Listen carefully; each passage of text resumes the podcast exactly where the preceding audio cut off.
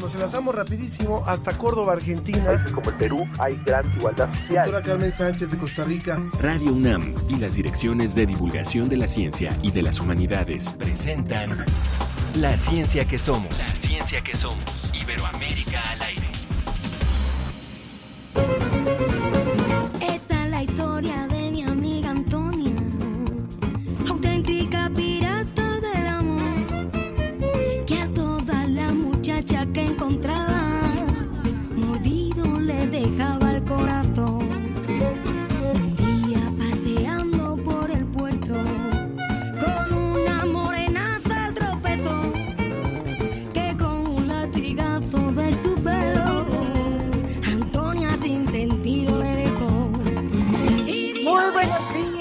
Están todas y todos? Muchísimas gracias por sintonizarnos en esta emisión semanal que ya empieza en este momento. Como ustedes bien saben, esto es La Ciencia que Somos Iberoamérica al aire.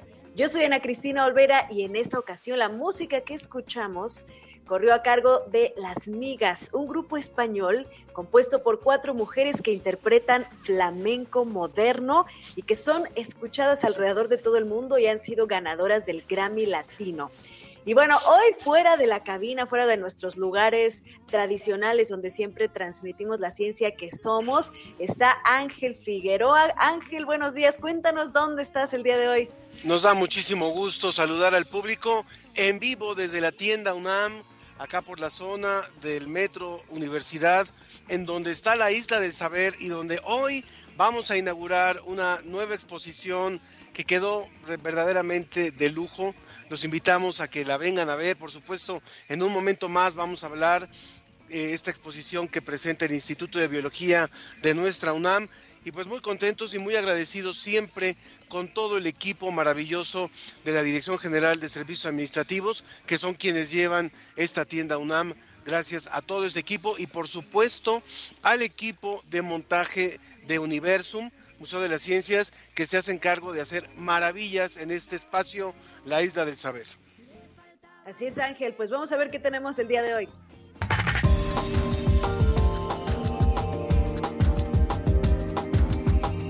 El proyecto Cármenes en España, encargado de realizar observaciones astronómicas, descubre 59 exoplanetas, algunos de ellos potencialmente habitables, y la agencia DICIT nos platicará de esta investigación. Como le decíamos, hongos, plantas, arácnidos, mamíferos, todo esto y mucho más resguarda el Instituto de Biología de la UNAM. Hoy lo invitamos a conocer el trabajo que realizan para conservar este patrimonio de nuestro país y de todo el mundo. Y las mujeres somos activistas contra el cambio climático, pero en especial un grupo muy particular. Vamos a conocer cuál es la perspectiva de género ante el activismo climático y también cuál es el trabajo que realizan. Lo escucharemos más adelante. Como siempre es muy importante que se comunique con nosotros, que haga con nosotros este programa y además el Instituto de Biología nos ha traído algunos obsequios que les agradecemos. No voy a adelantar mucho, pero se trata de libros, se trata de calendarios. En un momento más les vamos a decir cuál es la dinámica para poderlos obtener, o ya les decimos de una vez. De una vez les decimos, bueno, nos pueden decir qué especie animal o vegetal les gusta más. A mí me gusta la dalia, me gusta la hierbabuena, lo que quieran, o me gusta el lobo eh, mexicano, pero nos tienen que decir cómo está el nombre científico. Tienen que buscar el nombre científico y decirnos cómo se llama esa especie que más les gusta, ya sea animal o vegetal, y con eso pueden ganar o un calendario o un libro de los que nos ha traído el Instituto de Biología de la UNAM.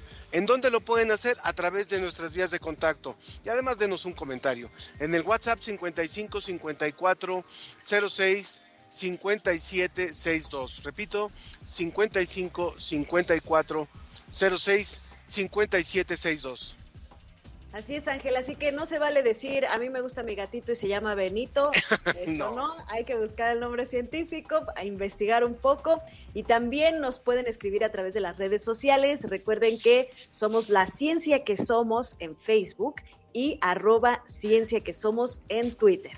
Y ya que estamos con los anuncios, rapidísimo, quisiéramos recordarles tres cositas. Una, a los chicos que están en licenciatura o que acaban de terminar la licenciatura pero que no ha pasado más de un año y que tienen buen promedio y quieren ser divulgadores de las humanidades, hoy se cierra a las 11 de la noche la convocatoria para las becas Humanidades Comunica.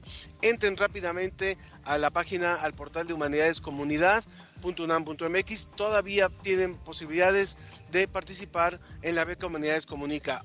Segundo aviso, el próximo jueves a quienes estén en la Ciudad de México, el segundo diálogo, nuevos diálogos, vamos a tener una entrevista, una conversación más bien entre Manuel Suárez Lastra, que es el director del Instituto de Geografía de la UNAM, y Juan Carlos Rodríguez, un especialista en mapas medievales, y el tema es mapas y literatura.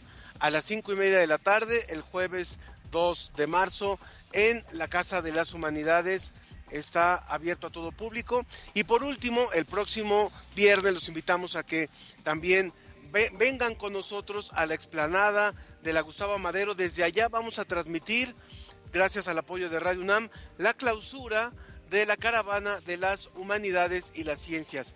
Allá vamos a transmitir el programa La Ciencia que Somos. Vas a estar por allá, Ana Cristina. Ahí estaremos, Ángel.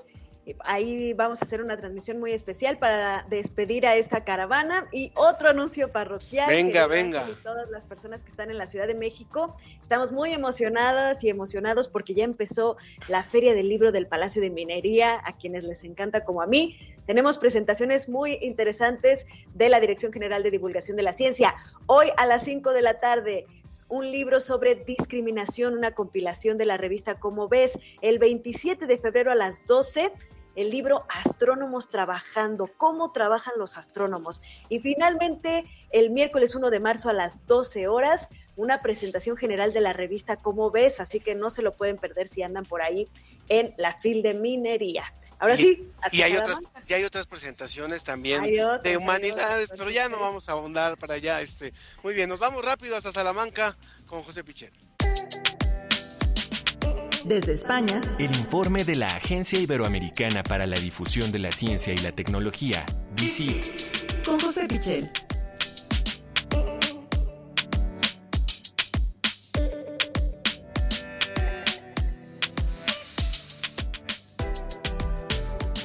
Bienvenido José, nos da muchísimo gusto que estés aquí con nosotros como cada, cada viernes en tu espacio. Hola Ángel, Ana, ¿qué tal? Encantado de, estar una vez más con vosotros. José, un placer. Oye, hoy nos traes notas súper interesantes. La primera, eh, pues nosotros en las historias siempre imaginamos a los seres humanos con, con los dinosaurios, pero no pasó así, pero hay otro mamífero muy particular que parece que sí vivió con los dinosaurios y esto es lo que acaban de descubrir por ahí. Sí, eh, cuando hace un momento hablabais de elegir nuestro animal favorito, yo pensaba en el ornitorrinco, que no es que sea mi animal favorito, pero desde luego es eh, uno de los más extraños de los que viven con nosotros. Tienen eh, características muy primitivas, características que, apenas podemos encontrar en eh, otros mamíferos, porque es un mamífero, pero muy, muy curioso, muy especial.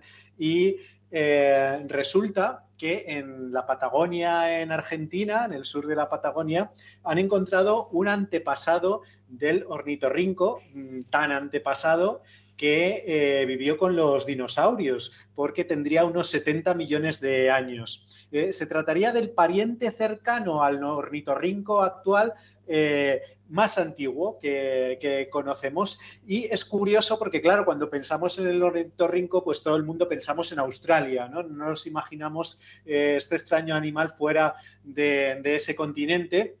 Y sin embargo, esta investigación nos demuestra este fósil que ha aparecido eh, gracias a las investigaciones del CONICET de Argentina, nos demuestra que también los había fuera de ese continente. Hay que tener en cuenta que eh, nuestro mundo que conocemos eh, también, que está tan dividido ahora en estos continentes, hace miles de años no era así. los continentes estaban juntos, había mucha más relación y al separarse, bueno, pues quedaron aisladas algunas especies que dieron lugar a la fauna que hoy conocemos, pero probablemente la fauna primitiva estaba mucho más relacionada entre sí. Y por eso no es de extrañar que un antepasado del ornitorrinco pueda aparecer en estos momentos en lo que ahora mismo es eh, Argentina.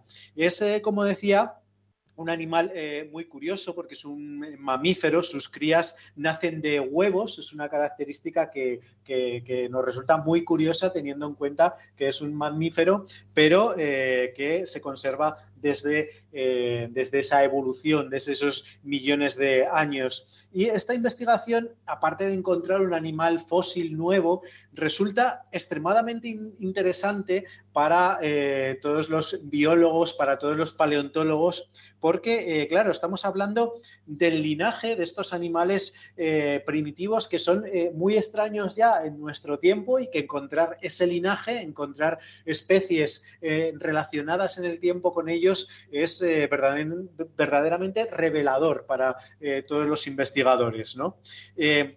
Está esa característica que, comentábamos tan importante de haberlo encontrado en un lugar como Argentina, pero eh, hay que tener en cuenta eso, que eh, los continentes eh, en aquel momento estaban mucho más cerca unos de otros, Patagonia en este caso y Australia también estaban muy conectados con la Antártida y juntos formaban una especie de, ambiente común en el que también había dinosaurios. También Argentina es un lugar muy importante para encontrar fósiles de dinosaurios y había conexiones muy importantes y además podemos tener algunas pistas de cómo era el ambiente en el que vivía esta nueva especie de, ornitorrinco. Eh, viviría en un ambiente entre templado y frío, para lo que hoy es eh, nuestro mundo, y en una zona de bosques frondosos, según los investigadores. Así que, bueno, una, investigación muy, muy interesante, muy curiosa, eh, como siempre lo es tratar de averiguar cómo era el pasado de nuestro planeta, ese pasado en el que vivieron los dinosaurios. Y ahora, ahora José, partamos de lo que pasaba en el planeta a, otra investigación que habla de lo que pasa fuera de este planeta. Cuéntanos también, por favor. Bueno, hablamos del descubrimiento de exoplanetas, de un hallazgo muy importante que se ha publicado por parte de científicos españoles, científicos eh, del CSIC, eh, del Observatorio de Calar Alto, que es un eh, observatorio eh, dedicado a encontrar esos exoplanetas planetas que están más allá del sistema solar y en el que trabajan hasta 200 científicos e ingenieros de instituciones españolas y alemanas. Eh, para poner un poco en contexto la importancia que eh, tiene esta investigación, eh, los datos que vamos a comentar ahora, hay que pensar que hace muy pocos años, a comienzos de, este mismo siglo, no habíamos encontrado ningún planeta fuera del sistema solar. No teníamos constancia de que existieran, evidentemente, imaginábamos que alrededor de otras estrellas eh, podía haber planetas, pero no los habíamos conseguido detectar, no teníamos la prueba de la existencia de esos planetas. Bueno, pues ahora, eh, aparte de que ya hemos sumado a esa lista de planetas eh, fuera del sistema solar, esos exoplanetas, ya tenemos una lista enorme, ahora de repente sumamos otros 59 que proceden de hasta 20.000 observaciones realizadas por estas instalaciones de Calar Alto en Almería, en el sur de, España realizadas estas observaciones entre 2016 y 2020. Es decir, ha pasado ya también un tiempo de análisis de todos esos datos, de todos esos resultados para corroborar que lo que captaban eh, las imágenes y todos los cálculos que hay que hacer para eh, definir realmente que ahí, en la estrella que estamos viendo y con la luz que estamos viendo, eh, hay un planeta, bueno, es un proceso largo y complicado. Bueno, pues ese, ese proceso que se llevó a cabo entre, esos eh, cinco años sale ahora a la luz en forma de publicación científica. Este observatorio eh, capta luz, como digo, tanto eh, luz visible como luz infrarroja. Y lo que hace es medir los pequeños movimientos de las estrellas que podemos captar, cómo esos pequeños movimientos, esos cambios en la luz nos dan pistas de que en esa órbita de las estrellas hay planetas y eh, gracias al análisis de todos esos datos y de corroborarlo muchísimas veces, eh, nos contaban que hasta, hasta 50 veces eh, analizan cuando encuentran un dato de un posible exoplaneta, lo corroboran hasta 50 veces. Bueno, pues gracias a todo esto han podido constatar los científicos que podemos sumar esa lista a esa lista a otros 59 exoplanetas y que además 10 de ellos son especialmente interesantes porque entrarían en el rango de eh, lo que consideramos un planeta habitable, de lo que consideramos un planeta apto a la vida de acuerdo con, lo que sabemos de la vida nosotros, de lo que sabemos de las condiciones que eh, tiene que haber, en este caso, en nuestro sistema solar para que haya vida, ¿no? Eh, porque eh, podemos inferir con todos esos datos la distancia a la que un planeta está de su estrella, la temperatura que puede haber, el tipo de atmósfera que puede haber, y con todos esos datos, pues podemos deducir que de esos 59 planetas, 10 de ellos podrían ser potencialmente habitables. Está súper interesante, además de que ya llevamos como unos 6.000 exoplanetas descubiertos. Bien decías tú, José, que hace pocos años, o sea, relativamente muy pocos años, no sabíamos que existieran planetas eh, en otros sistemas solares, aunque bueno, lo, lo inferíamos por tantas cantidades de estrellas que ya habíamos detectado, pero ahora tenerlos así tan bien ubicados y empezar a estudiar su posible habitabilidad es muy, muy emocionante. Desde luego que sí, y además eh, estamos hablando en este caso eh, de planetas que estarían orbitando alrededor de estrellas frías cercanas, las eh, llamadas enanas rojas, con lo cual, bueno, pues tienen un especial interés también para los astrónomos que no, que no lo escuchen muchas compañías inmobiliarias de que va a haber, de que hay planetas potencialmente habitables, porque el ser humano es depredador, así es que mejor este, eh, eso, eso no hay que tomar, pero qué bueno que se, se, están descubriendo estos exoplanetas. Muchas gracias, José, por haber estado con nosotros como siempre. Muchas gracias a vosotros, Ángel. Hasta el próximo viernes. Un abrazo grande. La ciencia que somos, la ciencia que somos. Entrevista.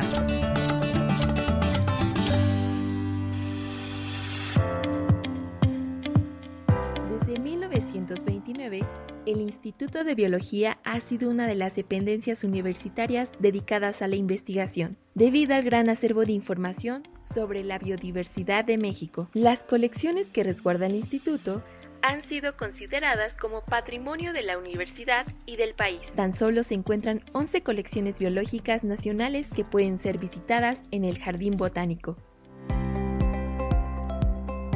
En colaboración con la Coordinación de Divulgación de las Humanidades y la Dirección General de Divulgación de la Ciencia, llega a la Isla del Saber de Tienda UNAM la exposición Coleccionar para Conocer, la exhibición contará con colecciones biológicas de 54 especies representando a 12 colecciones nacionales y subcolecciones del Instituto de Biología de la UNAM. A través de actividades y charlas se tiene como objetivo que el público conozca y se interese en el trabajo del instituto. Entre las colecciones que formarán parte de la exposición de febrero a julio se encuentran la Colección Nacional de Arácnidos, así como la de aves, mamíferos, peces, insectos el Herbario Nacional y el Jardín Botánico.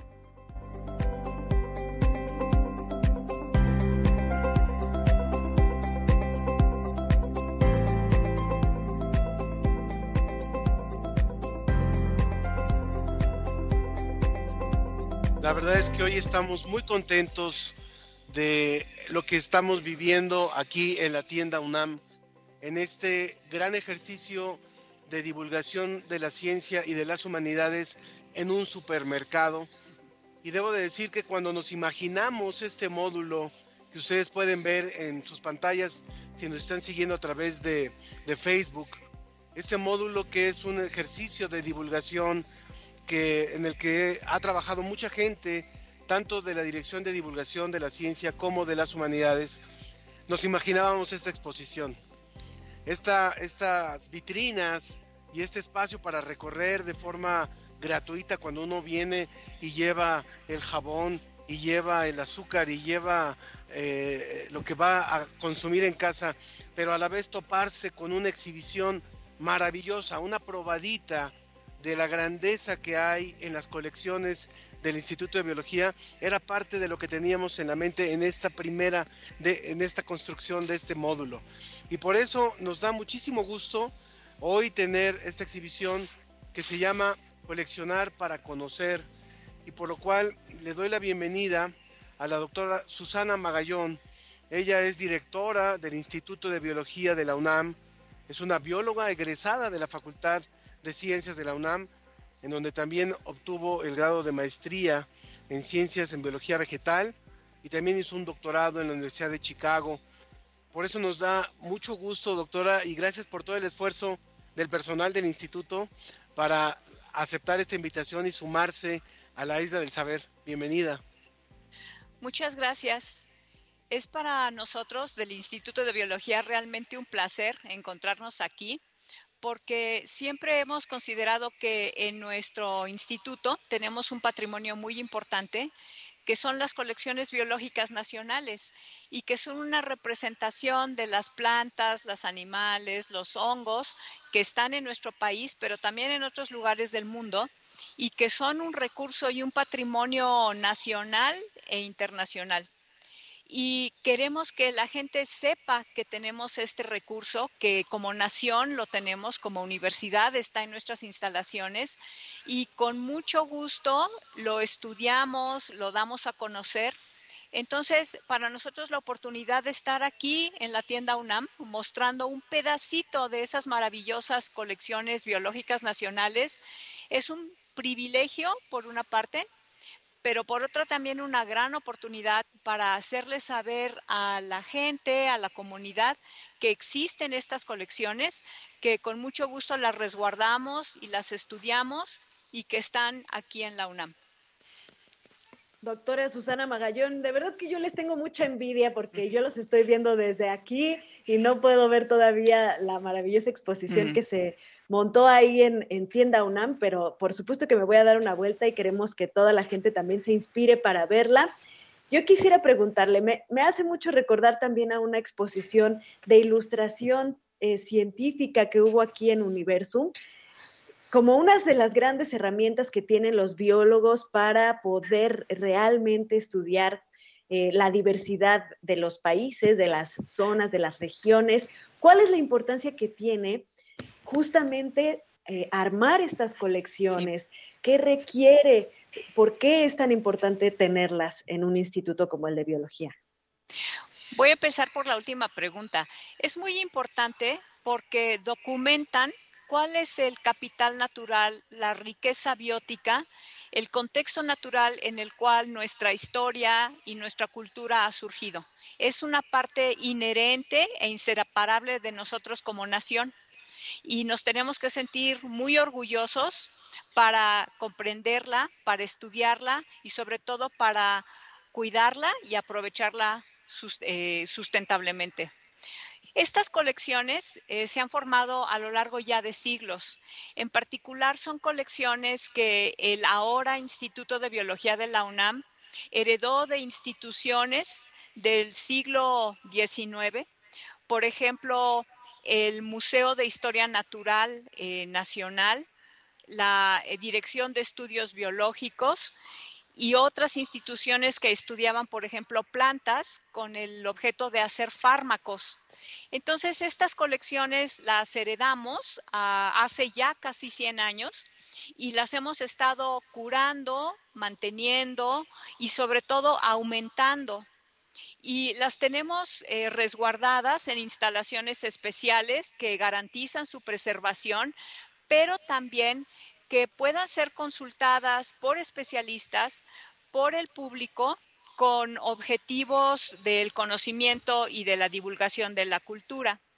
Una manera muy importante en las que en los últimos años las hemos dado a conocer es mediante la digitalización, es decir, la captura electrónica de las imágenes de los ejemplares junto con los datos de colecta de cada ejemplar para que puedan ser utilizados por los científicos para diferentes investigaciones y también por el público en general. Pero antes de esas capturas electrónicas digitales con computadora, existían y siguen existiendo recursos valiosísimos como los que mencionas, como la ilustración científica, la fotografía, la descripción detallada por especialistas. Y esas son herramientas básicas de nuestra profesión que seguimos llevando a cabo y seguimos implementando. Para el público que nos está sintonizando y que empezó a escuchar el programa hace unos, unos minutos, les recordamos que tenemos algunos obsequios que nos, que nos trajo el Instituto de Biología. Ya volaron algunos y creíamos que nos dijeron que, que, íbamos a, que estábamos poniendo una pregunta muy difícil y la verdad es que, bueno, se, se, se aplicaron. Les pedimos que nos dijera qué, qué especie animal vegetal u, hongo, ¿verdad? Les gusta más y que nos dijeran el, nombre científico. Y ya por ahí nos contestó Francisco Uribe, nos contestó también Berenice Martínez. Berenice dijo el, el ambisoma mexicanum, el ajolote mexicano. También Francisco Uribe habló de la pantera gris, pero nos faltó el nombre, el nombre científico. Y en fin, hay, hay varios que nos están escribiendo. Humberto Gutiérrez dijo que el, el pingüino penacho amarillo Eudiptes crisocome. Bueno, ahora por aquí también Andreas Mar, por ejemplo, dice que le encanta la sandía y que su nombre científico es Citrulus lanatus y que tiene su ancestro más cercano en un fruto originario de Cordofán, una región de Sudán. Mira, hasta más datos investigaron, qué maravilla. Muy bien, yo le preguntaría también, y si alguien quiere participar, todavía nos quedan unos poquitos de los ejemplares de, libros y de calendarios que nos obsequian nuestros amigos de biología. estamos conversando con la doctora Susana Magallón, ella es directora del Instituto de Biología, que es quien está presentando hoy esta exhibición en la Isla del Saber. Doctora, ¿qué es lo que el público va a encontrarse? ¿Cuál es esa probadita que ustedes trajeron? Y cuál es la invitación que también nos, nos provoca esta, esta probadita para visitar en otros lugares que ustedes tienen. Sí, la probadita que tenemos aquí es una muestra de las diversas colecciones nacionales que están albergadas en el Instituto de Biología. Nada más para darnos una magnitud de lo que tenemos, eh, todas las colecciones nacionales, que son 10 eh, colecciones de zoología y el Herbario Nacional, tienen en conjunto cerca de 7.5 millones de ejemplares. Puede ser especies o lotes. ¿sí? 7 millones y medio. Sí. El herbario nacional por sí solo tiene alrededor de 1.7 ejemplares. Entonces son colecciones muy importantes y lo que tenemos aquí es una representación muy pequeñita de algunos de los ejemplares que son quizá muy llamativos y muy bonitos de las diferentes colecciones. Y una cosa que quisiéramos que la gente se percatara es que a veces los ejemplares están montados como los eh, requieren los científicos para su estudio.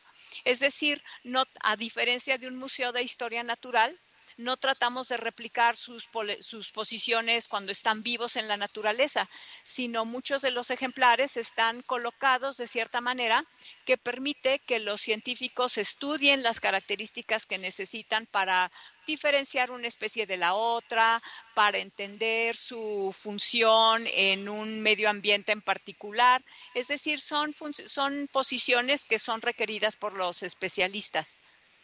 Muy bien, ojalá que, ojalá que, perdón, más nuestra producción pusiera a, cámara completa, pantalla completa, la toma que está haciendo nuestra compañera Ingrid, para que puedan ver quienes están siguiendo la transmisión en Facebook, la maravilla de ejemplares que trajeron. Perdón, este. Sí. Y una cosa que quisiera agregar es que las personas que quieran ver más de esto, los invitamos a que acudan a dos lugares en particular. Uno de ellos es el recién inaugurado Pabellón Nacional de la Biodiversidad, que se encuentra aquí en las instalaciones de la ciudad universitaria, donde tenemos eh, con mayor contexto más eh, muestras de las colecciones y sobre todo con unas explicaciones de cómo es que los científicos desarrollamos y cómo es clasificamos a los organismos según sus parentescos derivados del proceso evolutivo. Y otro lugar que es maravilloso es el Jardín Botánico. El Jardín Botánico también es parte del Instituto de Biología Ahí tenemos colecciones vivas de plantas que también han sido traídas durante ya eh, muchas décadas y muchas de ellas se han adaptado al ambiente de la Ciudad de México y están organizadas por colecciones temáticas. Y el Jardín Botánico siempre es un espacio maravilloso, siempre para visitar. Es una maravilla, doctora. Aquí nos pregunta Verónica Farías González. Em, bueno, eh, más bien nos preguntan si eh, existen en la exposición ahí de tienda UNAM las especies silvestres que aún están en el campus de CEU. ¿Hay alguna por ahí? No, me temo que no. Eh, tenemos, por ejemplo, ejemplares de diferentes mamíferos, pero entiendo que no están representadas las especies nativas del Pedregal de San Ángel, que es el ambiente natural donde la ciudad universitaria fue construida. Pero por supuesto esas, esas especies se encuentran representadas en nuestras colecciones biológicas de la Reserva Ecológica del Pedregal de San Ángel. Exactamente. Hay algo que es fundamental, eh, que tiene que ver con lo que nos estaba diciendo ahora la doctora Magallón, que es durante siglo XIX hubo mucha gente que se dedicó, instituciones que se dejaron a coleccionar. Cuando uno visitaba hace algunos años en el Instituto de Biología los espacios destinados a estas colecciones, parecía que ya no cabía un, un, un más. La cantidad esos siete millones y medio es real, por eso el instituto fue creciendo, fue creciendo, se fueron abriendo espacios y de ahí la trascendencia también del pabellón de la biodiversidad. El hecho de que se haya tenido un espacio únicamente para mostrar y además no es un museo que, o sea, no, podríamos llamarlo un museo que es estático y que de repente tiene una exposición. Ahí lo que ellos tienen es eh, especímenes de sobra para mostrar y por eso les permite irlos cambiando. De hecho, aquí creo que van a haber algunos cambios también. De, eh, usted me dirá si, si van a ser posible cambiar a lo largo de estos meses y que nos cuente qué actividades van a tener también a lo largo de estos meses y hasta cuándo va a estar esta exposición en Tienda UNAM. Bien, aquí en la Tienda UNAM vamos a estar hasta julio y eh, efectivamente es posible que exista recambio de ejemplares, sobre todo porque algunos necesitan eh, quizá un poco de mantenimiento, algunos los tenemos en frascos con algún tipo de solvente, entonces es necesario rellenarlos para que no se maltraten. Por ejemplo, en el pabellón tenemos casos de ejemplares que son muy delicados, por ejemplo, unos pájaros carpinteros reales que no les puede dar mucho la luz porque se decolora su plumaje, entonces están bajo condiciones especiales para proteger a los ejemplares. Sí. ¿Qué actividades van a haber ah. a lo largo de estos meses? Va a haber charlas, va, a haber demostraciones. Vamos a invitar a algunos de nuestros académicos quizás que den charlas. Eso lo tenemos implementado eh, de mayor manera en el Pabellón Nacional de la Biodiversidad. Y quisiera retomar justamente este eh, punto que mencionaba respecto al crecimiento de las colecciones. Así una brevísima historia del instituto es que cuando se instauró estábamos en la Casa del Lago en Chapultepec, luego nos mudamos a un recinto dentro de la actual ciudad universitaria cuando ésta se fundó, luego ocupamos otro lugar en el área de la investigación científica, ya llevamos tres. Luego de ahí ya no ocupimos tampoco y ocupamos los, la actual sede que está a la entrada del Jardín Botánico y tampoco hace, eso fue hace 20 años y ahora nuevamente el nivel de las colectas ha rebasado el espacio disponible. Entonces, por eso nos sentimos sumamente agradecidos con la Fundación Carlos Slim, que hizo esta donación para el Instituto, la UNAM, para México, que es un recinto donde tenemos albergadas algunas de las colecciones científicas y nos dio oportunidad que otras crecieran y ocuparan los espacios que quedaron vacantes en la sede principal. Doctora, eh, yo quisiera preguntarle, estamos viviendo desafortunadamente una crisis ambiental, una crisis climática. Eh, de hecho, ahorita, por ejemplo, en nuestra siguiente entrevista, pues vamos a platicar con con activistas, eh, mujeres que, están tratando de hacer algo respecto a esta situación.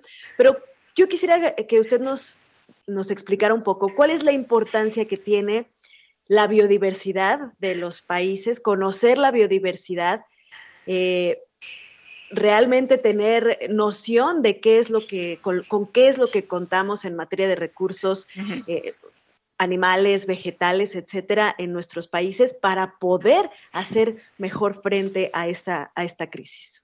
Claro, esa pregunta a mí me gusta responderla en dos niveles. Uno es el nivel que abordas, que es una cuestión muy práctica y muy importante que el conocer la riqueza biológica que existe en nuestro país y en todos los países nos permite saber eh, qué recursos podemos contar para ayudar y para tener un desarrollo adecuado de las sociedades humanas. Por ejemplo, prácticamente todos los medicamentos que tenemos de alguna u otra manera derivan del mundo natural y su conocimiento puede en un momento dado permitirnos desarrollar nuevos elementos para el bienestar eh, social. También eh, nos permite que existan recursos que son indispensables como agua, eh, agua limpia y muchos otros recursos que son indispensables para las sociedades humanas. De hecho, se habla del tema de sistemas, de servicios ecosistemas, ecosistémicos, que son, digamos, los productos que derivamos directamente de la naturaleza y que son indispensables para poder vivir en este planeta.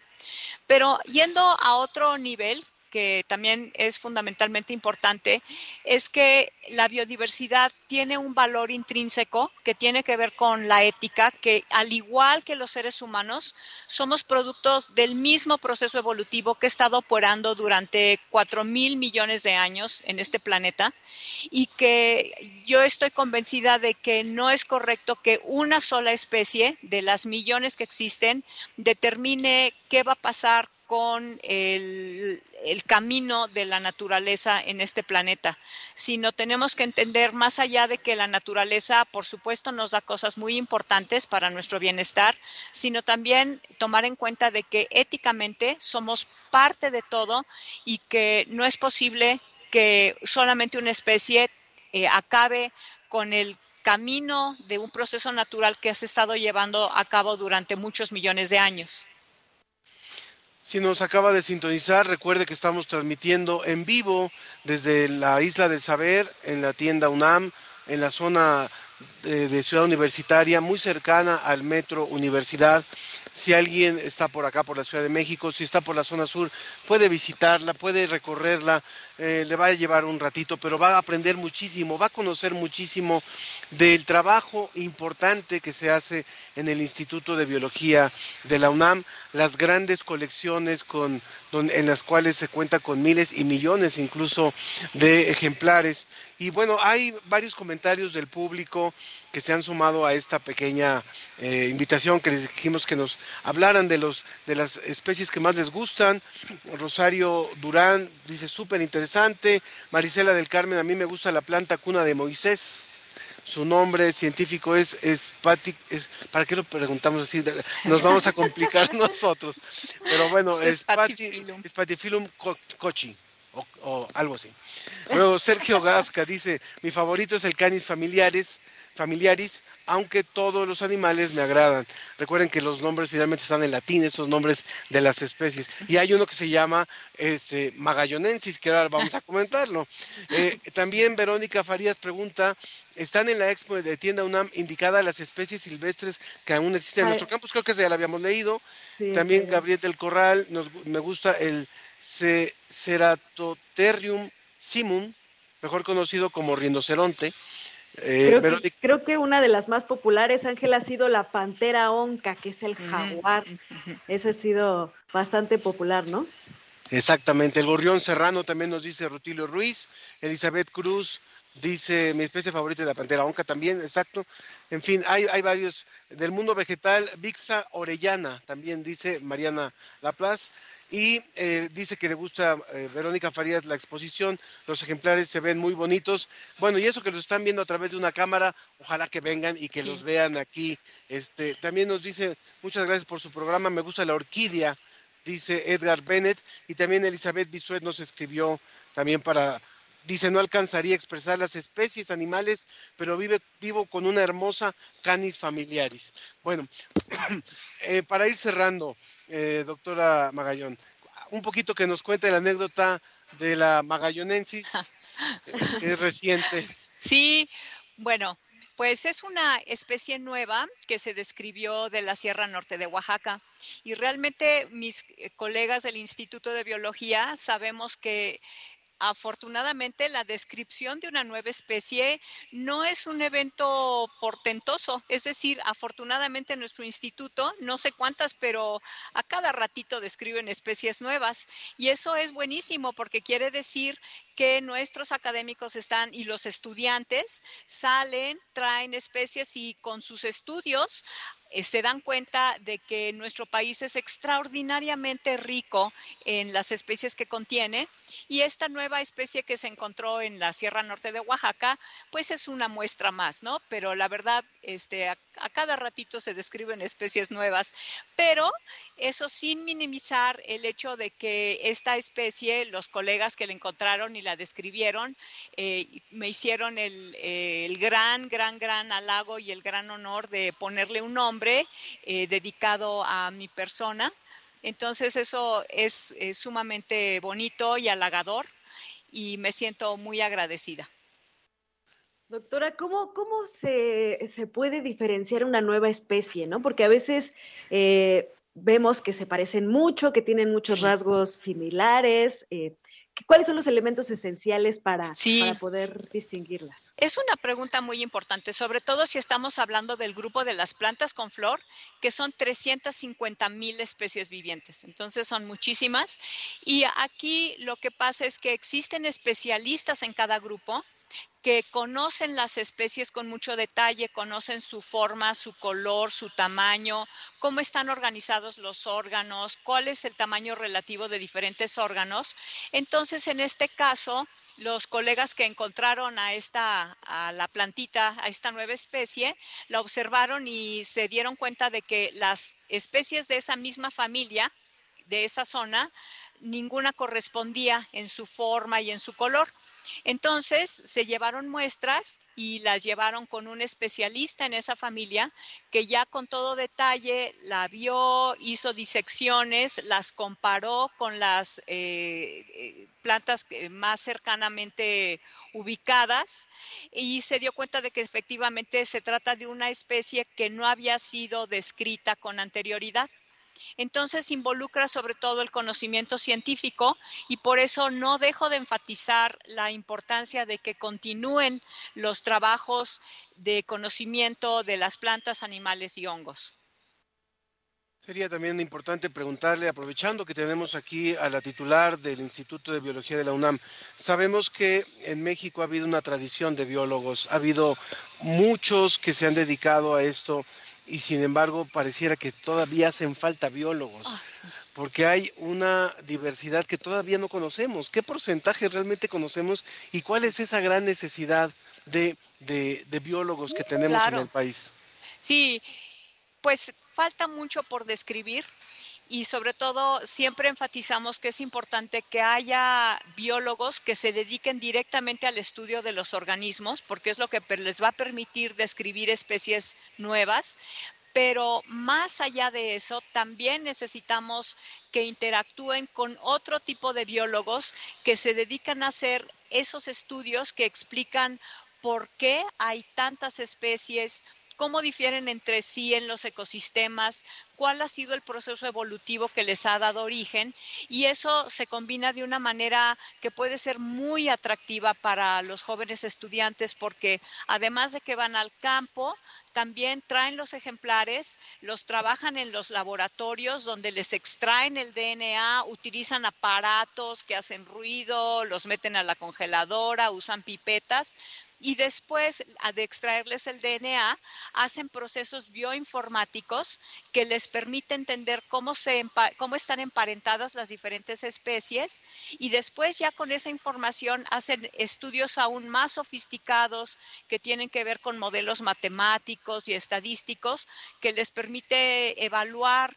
si un atributo en particular les permitió que hubiera muchas especies o cómo fue su evolución morfológica o cómo fue la historia de su distribución geográfica. Entonces, eh, el, el trabajo del biólogo va muchísimo más allá que solamente describir especies, pero siempre la descripción con mucho conocimiento cuidadosa de las especies es el fundamento que por sí, es, por sí solo es muy importante, pero nos permite hacer una diversidad de estudios también que representan el, eh, el área más de la frontera del conocimiento.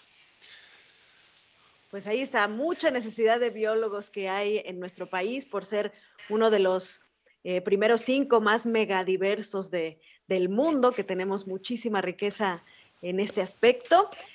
Doctora Magallón, muchísimas gracias, eh, no solamente por esta charla, por esta exposición, por ser generosos al compartir el conocimiento que ustedes, valga la redundancia, generan todo el tiempo ahí en el instituto, que es, pues, ahora sí que patrimonio de toda, de todos los mexicanos y de toda la humanidad. Muchas gracias. Mucho gusto, muchas gracias a ustedes. Blanca, Blanca Enríquez también nos dijo qué orgullo saber que cada día la investigación y conocimiento de la biodiversidad nos acerca más a su conservación, respeto y equilibrio. Ojalá que sí fuera y sobre todo que están cercanos a la población. Muy bien, muchas gracias. Muchas gracias. Continuamos. Las acciones de hoy por nuestro futuro.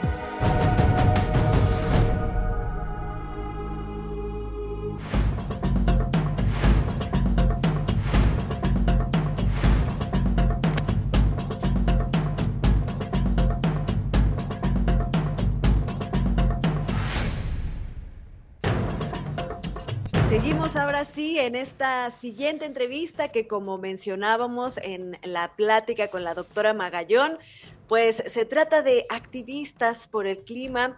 Está con nosotros María Fernanda Cámara, que no sé si María Fernanda podrías por ahí prender tu cámara para poder verte Hola, a través de, de Facebook. Creo que ya me ¿listo? deben ver. Muy bien, muy bien, ya te vemos, ya te vemos ahora sí. Te vemos y te Perfecto, escuchamos. Muchas gracias. Ella es integrante de Latinas for Climate, activista y abogada del TEC de Monterrey, especializada en derechos humanos y derecho internacional. Eh, María Fernanda, pues cuéntanos, ¿qué es esto de Latinas for Climate? Pues primero que nada les quiero agradecer por el espacio en esta entrevista, de verdad que muy agradecida de poder platicar con ustedes y sobre todo bien feliz de haber escuchado así tan directamente la entrevista anterior, que está increíble todo lo que hablaban de la biodiversidad. Y bueno, así respondiendo a la pregunta, Latinas for Climate es una agrupación, una red a nivel internacional que agrupa mujeres jóvenes de entre pues la adolescencia y la adultez joven, máximo como 25, 26 años son nuestras integrantes más grandes, que trabajamos por eh, acciones climáticas. Estamos buscando incidir en la agenda del clima y de género. Eh, la base, la manera en la que yo describo la filosofía de Latinas es no hay justicia climática sin justicia de género. Entonces creo que eso nos puede dar una idea bastante amplia de lo que hacemos.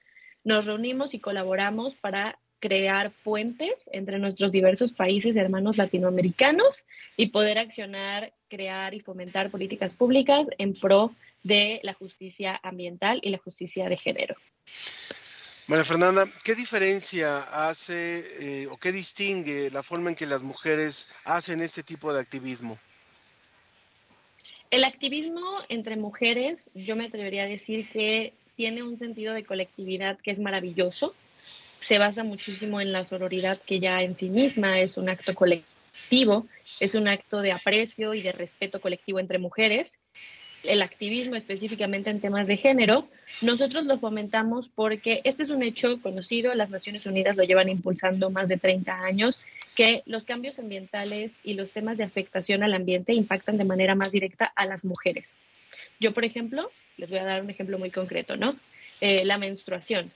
La menstruación es un tema de género, pero es un tema de salud y es un tema ambiental, porque para que tú puedas tener una menstruación digna necesitas agua.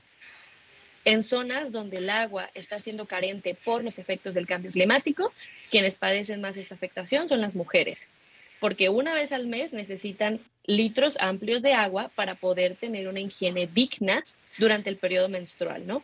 Ese es un ejemplo muy concreto. Luego, eh, hay muchos estudios alrededor de que en las zonas en las que las personas están migrando por los efectos del cambio climático, las familias están empezando a vender a sus hijas, a sus hijas más jóvenes, para poder tener recursos y poder migrar. Entonces, en un sistema de justicia ambiental, las mujeres tienen una afectación extremadamente eh, directa y donde la justicia tiene que ser con perspectiva de género. Entonces, todo lo que nosotras hacemos desde el tema ambiental y de género está impulsado justamente por estas lógicas de que el activismo climático necesita tener a las mujeres a la cabeza de la información. María Fernanda, también em, eh, háblanos del documental La sostenibilidad ignorada que presentaste en la COP27. ¿De qué se trata ese documental y cómo es que eh, llegaste a esa presentación durante la COP? Ay, miren, esa es mi pregunta favorita de todas las que me pueden llegar a hacer. La sostenibilidad ignorada o Ignore Sustainability, porque lo tuvimos que hacer en las dos versiones, inglés y en español, es un documental que es único en su clase, que retrata cómo las comunidades rurales del sur de México son las que se adaptan mejor a los efectos del cambio climático. Hablamos de manera general cómo las comunidades rurales realmente tienen un proceso de adaptabilidad que lleva sucediendo años no porque estén preparadas para los efectos del cambio climático, sino porque su situación de desigualdad los ha impulsado a tener que vivir de ciertas maneras, a tener que aprovechar más ciertos recursos y a tener que carecer más de otros. Todo esto nace porque yo crecí en una comunidad rural en Tabasco, se llama Villa Juan Aldama, y ahí yo recuerdo que durante la infancia y hasta la fecha no teníamos agua 24/7. Había dos horas de agua en la mañana y una hora de agua en la tarde. Entonces, tú tenías que ver cómo te solucionabas eso, tú tenías que ver cómo almacenabas tu agua, cómo la ahorrabas, cómo la distribuías a lo largo del día. La falta de agua es hoy un efecto del cambio climático y hoy es un proceso de adaptabilidad directo. Entonces, hemos trabajado muchísimo con comunidades rurales y lo que decidimos fue por fin retratar sus experiencias, pero sobre todo sus consejos. Que sean estas comunidades las que vean a los líderes globales en la COP y les digan, Ustedes de adaptabilidad saben poco porque no se están adaptando. Nosotros de adaptabilidad sabemos un chorro porque llevamos más de 30 años en este proceso y utilizamos ejemplos de la vida real para demostrarlo. Todo se retrató en un documental y lo presentamos en el pabellón de jóvenes de la COP27 en Egipto. Fue, como les digo, un documental único en su clase y que definitivamente impactó de manera directa a la construcción ambiental y social en los procesos de la COP28, de la COP27 en Egipto. Elizabeth Bisuet también dice, nada más de escuchar lo que refiere la entrevistada, se me revuelven las tripas sobre el impacto que lleva a vender niñas. Y yo te preguntaría, bueno, ustedes usan el, término de ecofeminismo y de qué forma quienes nos están escuchando pueden también eh, sumarse, eh, mujeres y hombres, a esta, a esta corriente de ecofeminismo. El ecofeminismo en sí mismo es una corriente feminista y ambiental que unifica y entiende que el medio ambiente sufre de la misma forma que sufrimos las mujeres, ¿no? Que las mujeres y el medio ambiente estamos en situaciones de desigualdad, pero que todos los efectos del cambio climático impactan de manera más directa a las mujeres y a las niñas. Entonces, entender esto es el primer paso si tú algún día te quieres autodenominar ecofeminista tienes que estar como 100% segura de que crees esto, porque esto es una realidad y hay millones de estudios que lo demuestran. Entonces, informarse siempre es el primer paso. Y el segundo punto es poder avanzar en la construcción de ideas, ¿no? Políticas públicas ambientales con perspectiva de género. Que no se nos vaya una política ambiental sin que considere a las mujeres y a las niñas en toda su diversidad. Entonces, incidir, eso es básicamente lo que el ecofeminismo busca, informar e incidir. Informarnos de cuáles son los hechos, los ejemplos concretos de cómo el cambio climático afecta más a las mujeres, para que con esa información podamos incidir en la creación de políticas públicas, de legislación o incluso de campañas, foros, todo lo que sea informativo y pueda crear conocimiento le sirve mucho al ecofeminismo porque es una corriente que ha estado olvidada durante muchísimos años. Entonces tenemos que volver a posicionarla para poder trabajar por un mundo que sea ambientalmente más justo y también más justo en temas de género. ¿Y cómo se pueden sumar? Pero nada más, ¿cómo se puede sumar alguien? Primero, eh, cuando ya sientan que están súper bien informadas y que ya tengan como todos los datos básicos, escríbanos a Latinas for Climate. Estamos siempre felices de poder sumarnos con más personas, poder crear campañas y también escríbanme directamente a mí si quieren. Estoy en Instagram como Mafer Cámara. Yo llevo muchísimas campañas de ecofeminismo a las que me encantaría sumar más mujeres, más mujeres jóvenes que quieran apoyarnos en estos temas y poco a poco ir armando proyectos para llevarlos a la COP, como fue el tema del documental. Este, el documental es un proyecto que nació en la sala de la casa de mi abuela y que hoy ya es una realidad que se presentó a nivel global, ¿no? Entonces, este tipo de proyectos, sin duda, me encantaría tener más manos, así que escríbanme, escriban a Latinas, escriban a, redes como My México, donde también hay muchísima información y muchísimas actividades. María Fernanda, mezclando un poco estos dos eh, temas que estamos platicando, tanto el documental como el ecofeminismo, me gustaría que nos dieras un ejemplo muy concreto de estas situaciones en las que las mujeres del sur de México, en estas comunidades, se han adaptado de manera que seguramente eh, los que, las que vivimos en las ciudades, las que no estamos eh, obligadas a, a ejercer este tipo de resiliencia, lo hubiéramos pensado, ¿no? Uy, mira, te voy a poner un ejemplo bien concreto del documental. Em, en el documental nosotros tenemos estas de muchísimas mujeres. Es un documental con perspectiva de género, es ecofeminista al 100%. Em, abordamos la adaptabilidad desde un tema este, social y de género y hay una entrevista específica con la señora Claudia. La señora Claudia dirige toda una parcela y ella nos cuenta cómo todas las mujeres de la comunidad están involucradas en el cosechar, sembrar y producir sus propios alimentos. Esta producción directa de alimentos 100% creados desde la tierra es un proceso de las mujeres en las zonas rurales. Ellas viven y sobreviven a través de esto. Sus familias viven y sobreviven a través de esto. Nunca falta comida en esas mesas porque todo lo obtienen a través de la tierra. Este es un proceso de adaptabilidad que las mujeres eh, del sur, las mujeres en zonas rurales, practican todos los días. De ahí salen sus desayunos, sus almuerzos y sus cenas mujeres en las ciudades como nosotras, rara vez o prácticamente imposible que lleguemos a tener nuestra propia parcela. A veces ni siquiera logramos mantener viva una planta, ¿no? Pero lo importante que es reconocer estos procesos, porque este es un trabajo, es un trabajo pagado, como casi todos los trabajos que las mujeres realizan, ¿no? ¿Por qué? Porque muchas veces estas parcelas pueden llegar a exportar, pueden llegar a ser exportadoras, pero a ellos no les interesa como esa parte. Eso es como un segundo punto que tocamos en el documental, como más económico.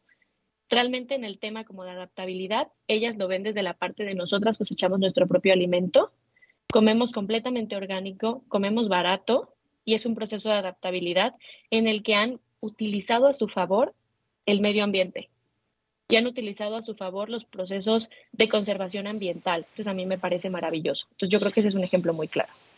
María Fernanda Cámara, muchísimas gracias por haber participado hoy con nosotros. Recuerden, Latinas por el Clima eh, y la invitación para que también se puedan sumar en este tipo de acciones. Gracias, Fernanda. ¿Y dónde, dónde podemos ver el documental nada más rápidamente para que la gente que nos está preguntando?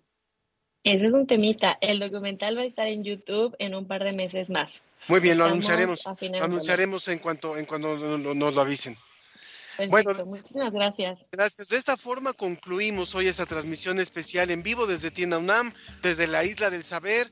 En un momento más será la inauguración formal. No dejen de visitarlo, estará hasta finales de julio. Eh, coleccionar para conocer. Eh, Ana Cristina, muchas gracias. Ángel Figueroa y todo el equipo de la producción, muchas gracias. Nos vemos la próxima. Hasta entonces. Mamá, mamá, no quiero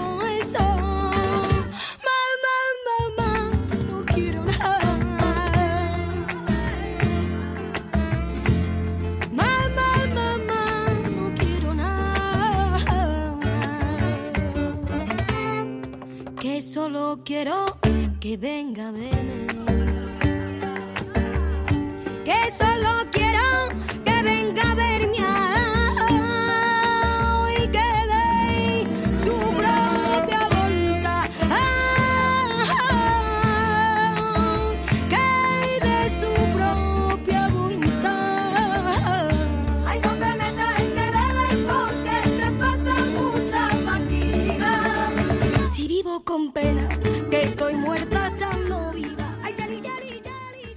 Esto fue La Ciencia que Somos. Iberoamérica al aire. Los esperamos el próximo viernes. La Ciencia que Somos. La Ciencia que Somos.